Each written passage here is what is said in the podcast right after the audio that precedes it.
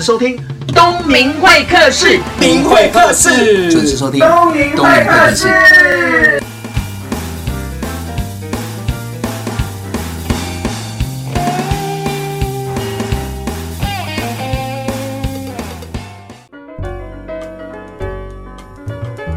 各位听众，大家好，我是东明会客的节目主持人王东明。今天我们邀请到的是《漂亮家居》杂志的总编辑张丽宝。各位朋友，我是漂亮家居总编辑张丽宝。为什么我可以邀请到总编哦？是因为漂亮家居杂志在去年邀请到很多不同业界的达人，然后去跟所有的设计师交流一下彼此的专业。那很荣幸呢，我就出现在这个名单上面。也因为那一天，然后也认识了宝姐总编辑。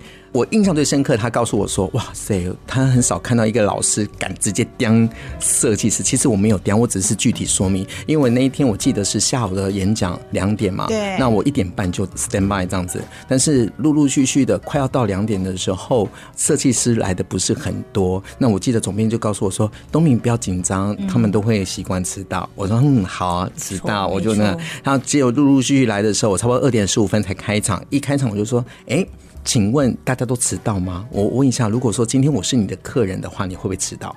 他说不会，我说哦，那我就放心了，因为我很担心，因为你听课迟到，你见客户也迟到的话，当你进客人的那个客厅见到客人的那一刹那，你迟到了，他一定会把你 out，你再怎么厉害也没有用。所以那个时候他说对我印象非常的深刻。那也因为这样，我觉得总编是一个很特别的人哦，因为他在这个业界已经有十几年了。那我想邀请他来分享一下他的故事，以及在漂亮家居这个专业领域当中，设计师在设计房子的大小事，当然还有八卦。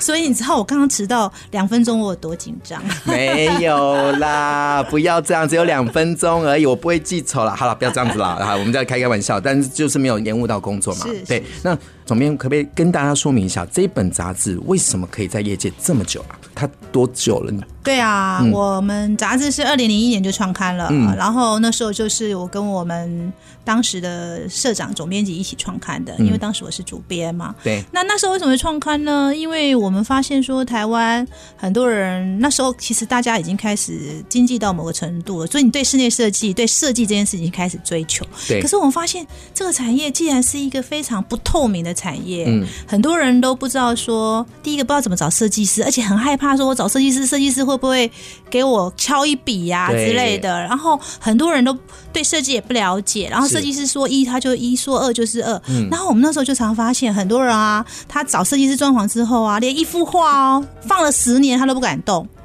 因为为什么呢？因为他会觉得说。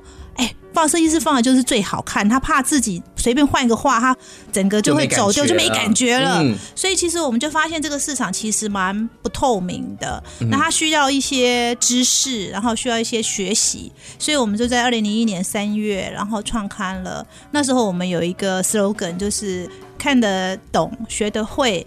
买得到，省到钱，我们是把它放在一个就是算是入门知识的一个学习。我觉得这一本杂志很特别啊，因为以前我还没有跟你自我介绍，以前我在广告公司上班，广告公司有摄影部，那我都是在拍室内那个房子或者是样品，是，所以我们会拿你们家的杂志来做 demo，就是看一下，哎，你们是怎么样摆的，所以我对这本杂志印象非常深刻，而且好像不断的改版，我记得以前是很厚的，对，现在很薄，而且以前是漂亮家具。这四个字中文字是比较大的，现在好国际化，就是。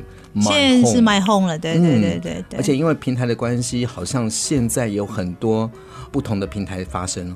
对，主要是因为我觉得现在消费者你也知道，他收集讯息的管道其实还蛮多元的。是啊，所以我们家是有图书、有杂志、有网站，然后有电视，这个我们算是一个大平台了。但是每一个媒介提供给消费者的不太一样嘛，因为像杂志就提供最新的讯息嘛，图书提供深度的知识嘛，嗯，网站就搜寻嘛，然后电视。算是扩散率，应该是说会让你比较有身临其境的感觉，所以其实每个效果都不一样。嗯听起来好像很多元的那个媒体这样子是很好的，可是反过来在经营上面是不是就更辛苦了？因为 好多、哦、更多对呀、啊，做环内对吧？麻烦对呀、啊，就像我自己经营 自己的粉丝脸书，都觉得一下有 line，一下有 line，一下有 line at，一下又脸书，一下有部落格，一下哦。我都觉得我好累了。我想所有的消费者或者一般群众应该有跟我这样共鸣，但是你们就不一样，你们所有都是想要传递一个好的设计师、好的概念给大家，但是不同平台又有不同的族群。对啊，不同的族群 应该这样讲。一开始我们也跟你一样，就是一人身兼多职。我们采访杂志之余，还要拍摄影片，对，然后还要在网络上发布这样。太忙了，真的，这样编辑也没办法接受，所以我们到最后，其实我们还是有分工。对，我们有专门的图书组的人，然后专门的杂志，还有网站跟电视，其实是不同人，但是讯息是共享的，议题是共同操作的。哦、对，因为其实不要小看这个电视，其实电视需要的知识概念跟图书需要知识概念又是两回事，跟杂志又是不一样。所以我记得那时候我们刚开始在做的时候，连影像开始拍的时候，我们杂志编辑多夸张，我觉得很好笑，他们为了。介绍木地板，他们还真的拿火烧，你知道吗？超耐磨，我都说你们这已经快要变购物台的 成绩。所以其实不同媒介真的是要有不同的专业。好，先和听众分享到这边啊，我们先休息一下，待会再回到东明会客室的节目现场。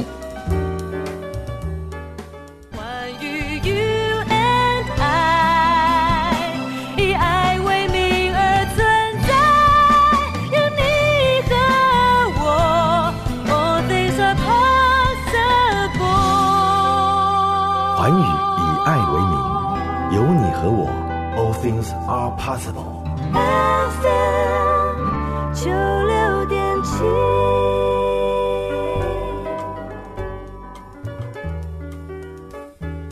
欢迎回到东明会客室的节目现场，我是主持人王东明。我旁边的这一位是漂亮家居买 home 的总编张丽宝，我觉得他在室内设计啊，应该是百科全书。为什么呢？啊、呃，我们不是说年纪大，应该是说资历很多。因为你办了杂志嘛，你应该是看了很多就是设计师的作品，不管是台湾，然后不同年纪早期的，现在是更年期的，而且最重要的是，我在里面各年级，哦，我听成更年期，我，我好敏感，你知道吗？哦、各 年级什么更年期？年纪快到。好，没关系，我们这个客厅嘛，就闲聊的，一定会发生有趣的事情。其实总编辑是很亲和的。是不是？是好，这十几年的杂志经验当中，一定看过很多的设计师，而且我觉得最特别的地方是这本杂志《培养下去》有办比赛。对啊，我们其实从大概二零一二零一一年开始，我们办了一个新秀设计师比赛。我们都在专门在鼓励三十五岁以下的年轻设计师。三十五岁以下有没有听到？以下要强调一下，以下。嗯。然后还有就是学生，因为我们觉得台湾未来希望还是在年轻人嘛。嗯。年轻设计师还有学生才是我们未来希望，所以我们希望透过这个奖，让他们能被看见。这是我们跟别的奖项最不一样的地方。真的，对啊，年龄的限制，马上门槛就过不去了。真的，你不是二十五岁吗？应该是还可以。谢谢你，谢谢你，但是我不会设计，我在，哎，我还有十年的机会，是吧？还有十年的机会，再转嘛，宝姐再转。好，那因为我看你们家的杂志哦，也有大陆的比赛，然后委托您，对，因为我们其实呃，这个是我们自己办的比赛，是，但是呢，我们同时也有跟大陆的几个比赛有合作，是，所以我们会帮他们就是召集台湾的设计师过去参加。比赛，还有我自己也会去担任他们的评审，这样子。嗯、对，我我记得你在年底的最后一本那个总编的话的时候，有看到一段内容，我觉得非常有共鸣，就是这个大陆的比赛哦，那个裁判还专程飞到台湾来看建案，对，然后看完建案的时候，他就觉得说，哎，台湾的设计师的一些细节部分的处理跟大陆设计师不一样，是具有可以学习跟竞争力。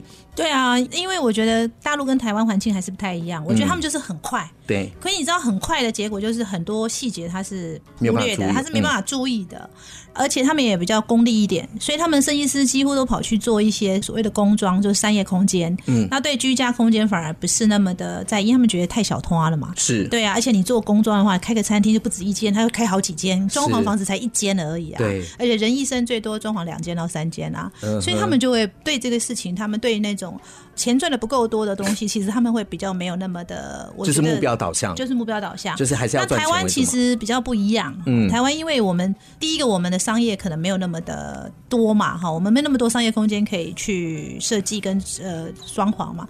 可是所以我们台湾设计师就会蛮专注在居家，嗯、而且最重要是因为我觉得台湾富裕比较早，对，所以呢，一年轻的设计师其实都成长在比较富裕的环境，他对一些生活细节其实就会比较讲究，也比较在意，对，嗯、所以其实环境不太一样啦。那我觉得这个是台湾设计师的相对优势，因为很多人都常问我说：“哎、欸，台湾设计师在大陆到底还有没有优势？”你知道吗？大家都很紧张。嗯、我可以肯定告诉你是，其实坦白讲，我们已经快要变成是他们的那个，就是。某一个区域的设计师，因为以前台湾设计师对他们来讲有如就是国外设计师的概念，对但现在其实坦白讲，他们自己进步也很快。但是呢，我认为台湾设计师还是很有优势哈。那个优势还是在于就是说，我们对一些细节的重视，跟对一些内涵的一个基底。我觉得这个部分还是我觉得台湾设计师有的那个优势。但是我觉得任何优势都一样嘛，你自己要是不进步的话，人家赶上你，你就没优势了。真的，而且要让人家发现、啊、看见。对对对对，讲到这个，我真的要讲一下，我真的有个感觉，就是说，像哦，台湾设计师跟大陆设计师，我在跟他们接触，他们是非常勇于表达。自己的哦，可是台湾设计师就是我们就是很含蓄，因为我们从小就被教育说你不可以太夸耀自己，是，然后不能太表现，对，然后人家夸你优秀，你就说啊没有啦没有啦。我觉得真的是文化性格真的差很多。我觉得你工作真的很特别，可以接触到不同领域的设计，甚至到对岸，甚至跟各个国家，这样一比下去就知道说台湾某些还是不错的，但是还是有些是需要加强的。包含介绍自己，对，介绍自己，销售自己，对，甚至于抓客户的需求点，这个部分都需要加强。哎，对，所以我常说，台湾设计师最大的问题就是会设计不会经营啊，我觉得。那怎么办？那就是我觉得有时候观念上要改变嘛，哈，嗯，譬如说去上东明的课啊，是不是？哎呀，哇，访问了快半年了，终于有一个人，终于有人讲了，对对，谢谢谢谢谢谢谢谢。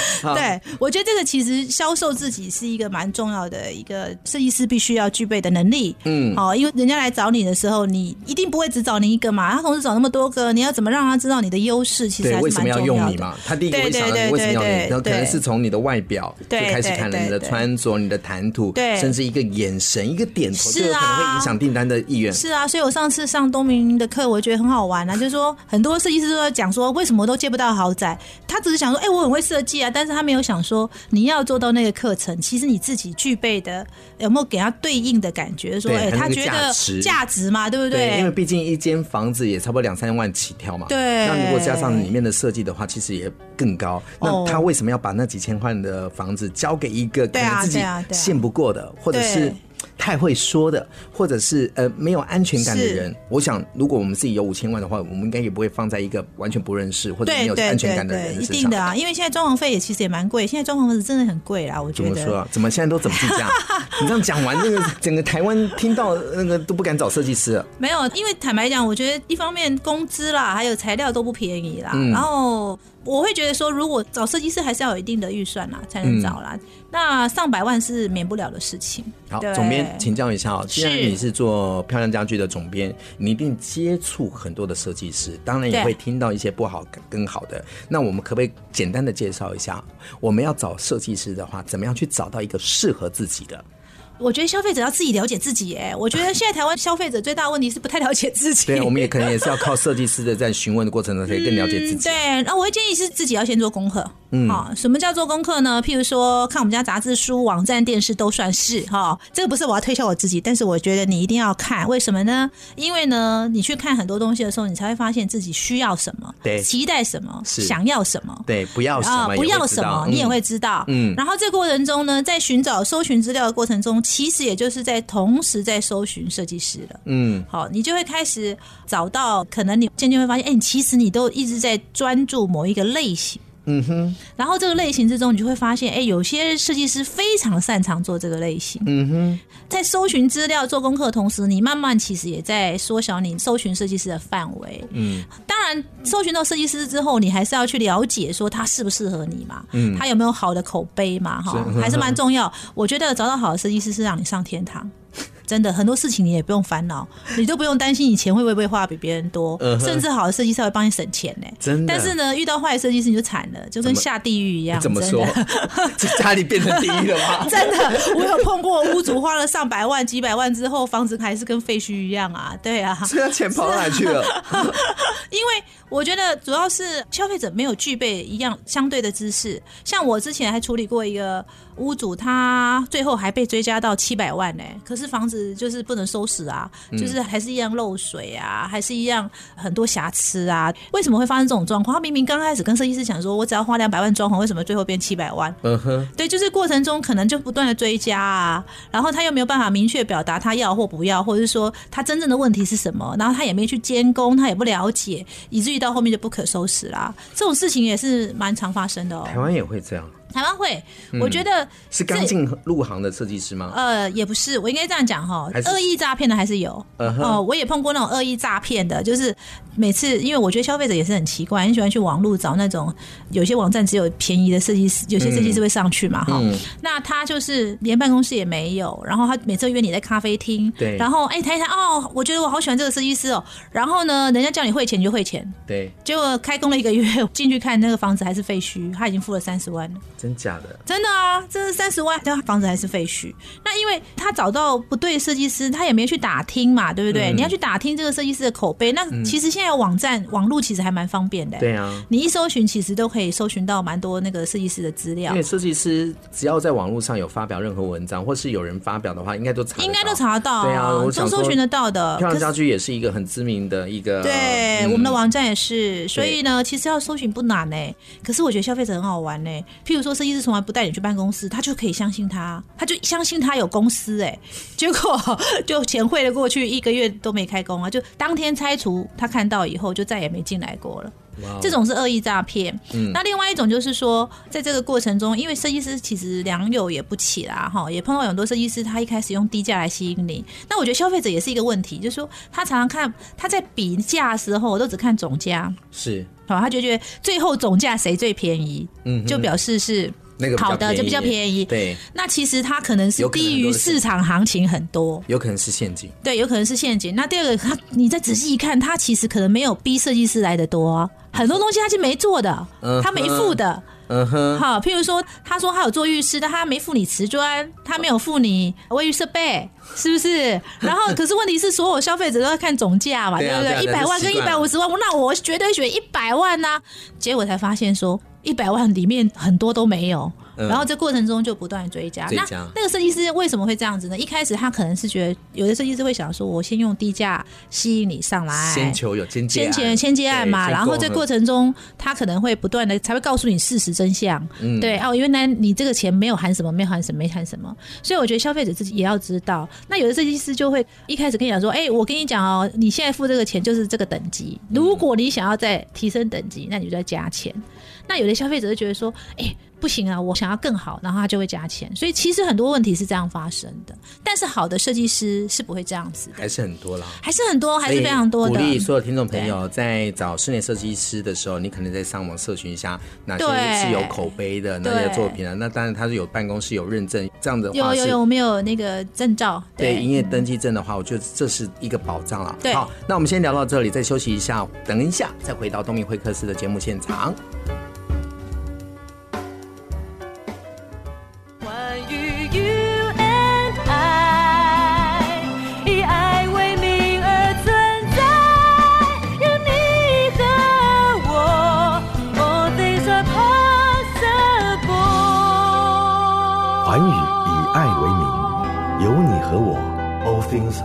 possible。FM 九六点七。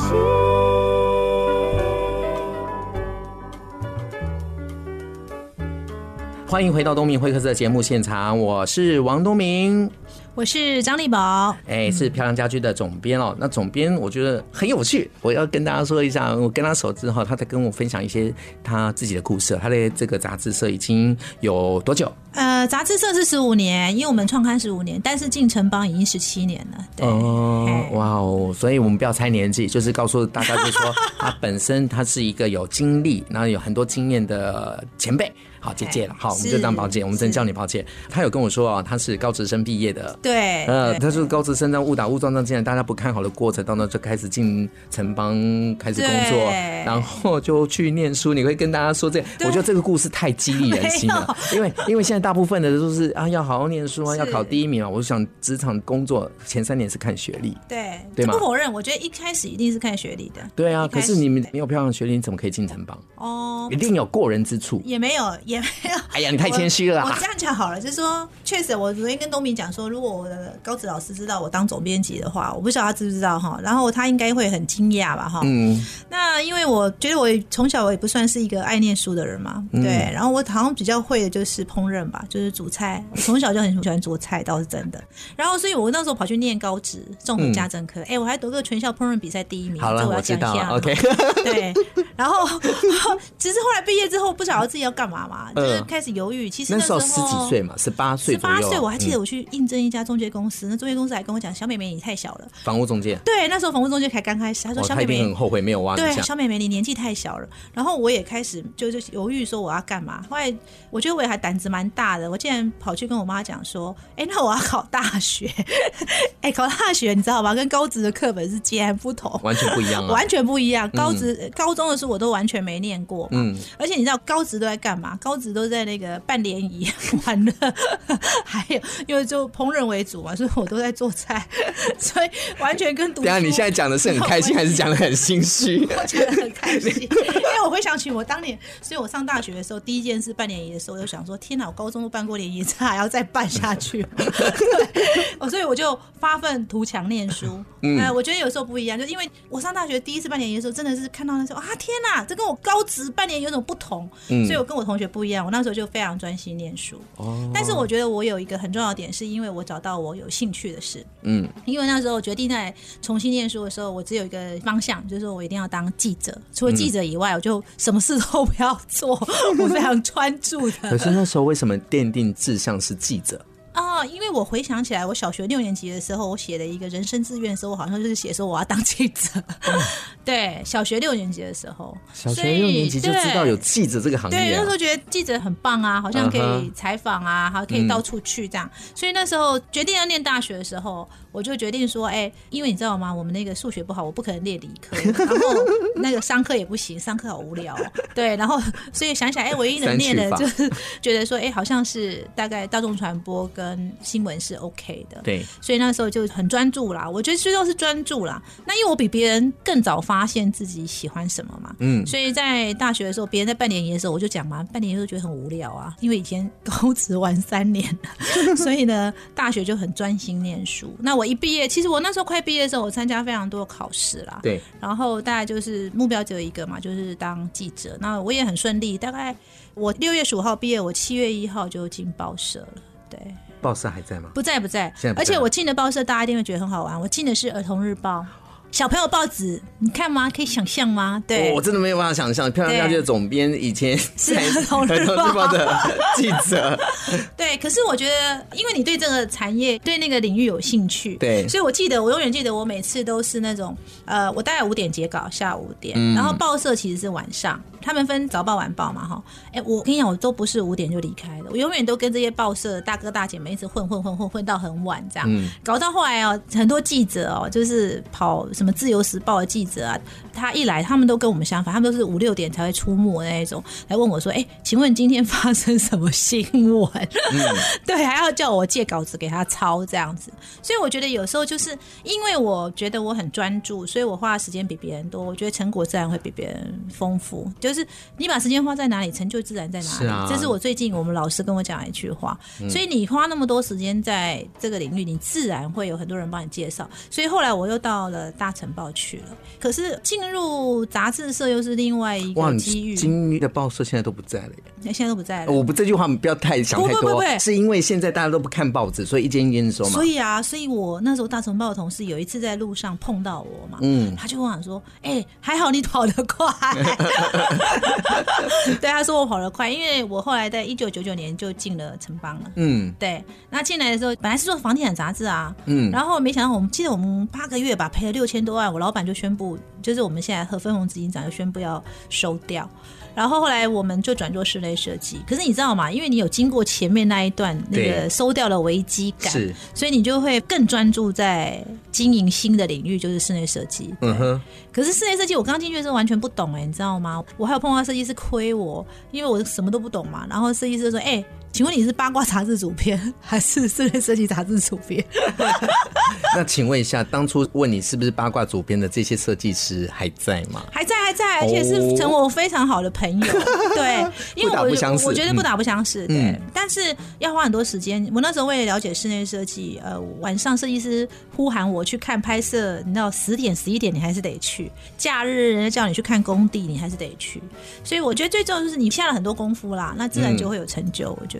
嗯，这一路也十几年喽，呃，十五年了耶！一转身这样看过去，这样子你就觉得说我花了很多心思在这个产业上面。对，所以我常说我的故事很激励人呐。你看，所以我现在碰到我一些同学朋友啊，小孩子不会念书，我都说哎呀，不用担心啊。我跟你讲，人只要找到自己有兴趣的事，好，他自然就会投注很多心力。而且我常跟我同事讲说，职场上你能做到三点的话，我觉得在职场上你算是很幸福的。第一个。找到有兴趣的事，嗯，你找到你有兴趣的事，你自然愿意为他花很多的投注，非常多心力，对不对？对。然后你自然会有一定的成就。所以第二个，你会赚到你应该要得到的钱。当然，每个人对钱的欲望是大大小小都有啊。像我不是算欲望很高的人，所以对我 OK 嘛，哈。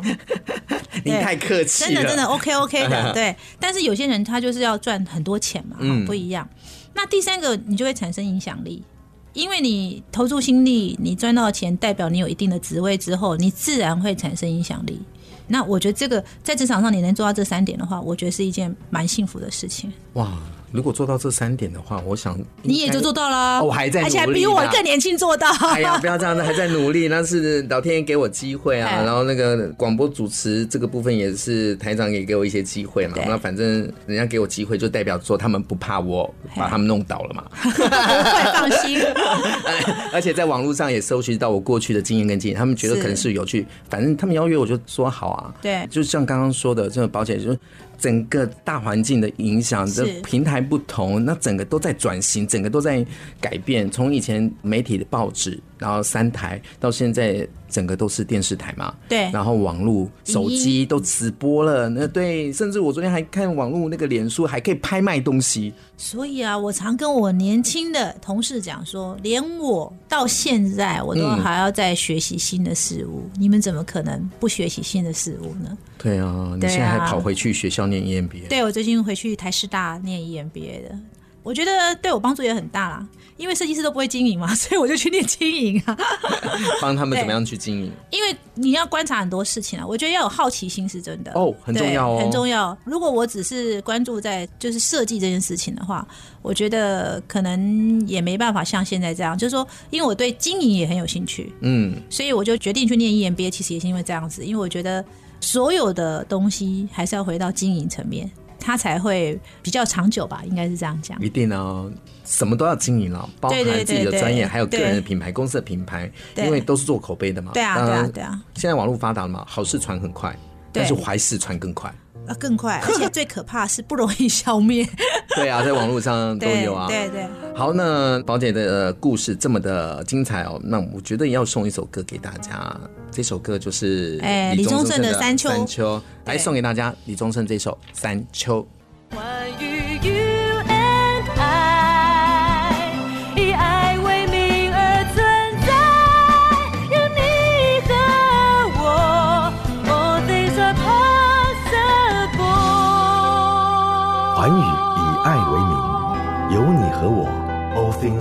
possible。FM 九六点七。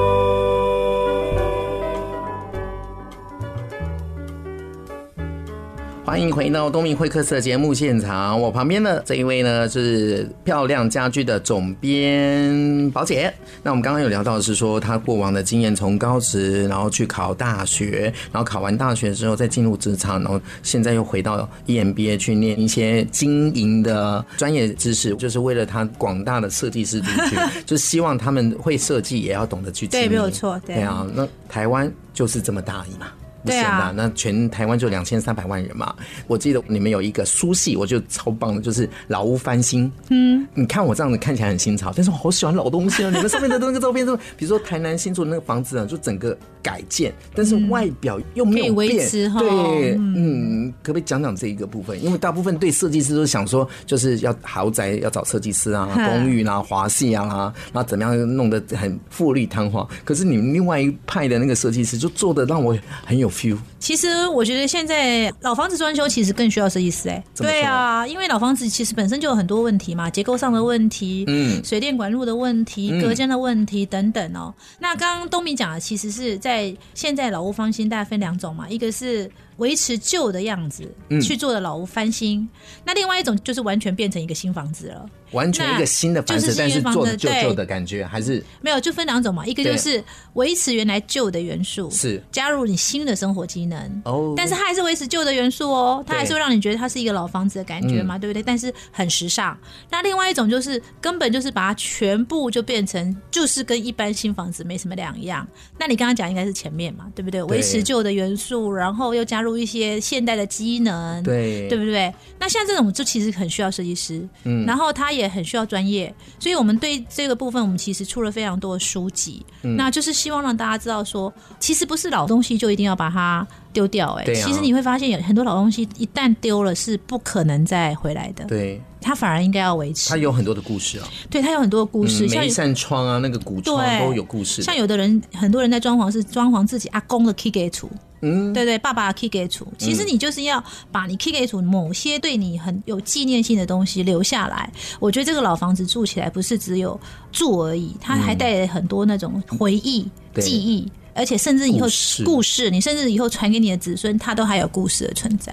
哇！对，我觉得这一类型老房子装修一个非常具有魅力，而且非常吸引人。我好喜欢那一系列的书，真的哈！真的，我觉得你们家的杂志照片漂亮之外，文字很棒之外，它里面有很多的大小一些我们该注意的地方，我竟然可以在杂志上看到。所以我我觉得这本杂志很棒的地方是什么都有哎。对呀、啊，对啊，你们有介绍盘子，介绍沙发，甚至设计师，还有讲到灯光，还有讲到古房子的一些专业，对这些东西我们都看不到，但是在杂志上才看得到。所以，我们杂志为什么把漂亮家具把英文字放大买 home？、嗯、其实我觉得台湾室内设计走到这个阶段的时候，不是只有入门知识学习，嗯、最重要就是我们要开始品味质感的学习。好，品味质感的学习，没有错。好啦，谢谢你。今天的节目接近尾声了，谢谢听众朋友的收听哦。听众朋友，千万不要忘记锁定每个礼拜五播出的东明会客室。我是节目主持人王东明，我们下个礼拜见哦，拜拜。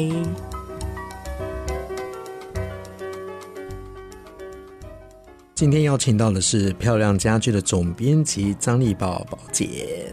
刚刚。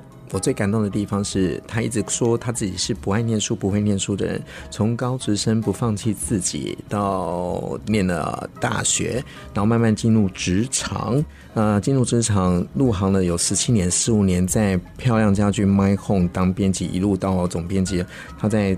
整个台湾的室内设计市场，我想它就是一个百科全书哦。从过往的这种平面媒体，到现在电视媒体，甚至于这两年串起来的网络媒体哦，他一直在想说，怎么样让台湾设计师有很好的发展。那当然也鼓励大家去参加比赛，更国际化，更有国际的眼界。不爱念书却可以做到总编辑，这代表什么？代表自己不服输，往前进的那个韧性啊。他也说了，要找到自己的天赋。当你自己找到这个天赋的时候，你做什么事情都不会觉得累，也不会觉得辛苦，而且会忘记时间，会非常的投入。记得他念书的第一个梦想吗？他的梦想是记者，可是真的也当了记者。他在那个台湾国语日报，然后在大成报，然后音乐机会，可能报纸没落了，开始有这样子的幸运的机会，就到了城邦。这十七年来。它背后一定不只有我们今天听到的故事。有机会再邀请他来分享一下他的生命故事。我们下个礼拜见喽，拜拜。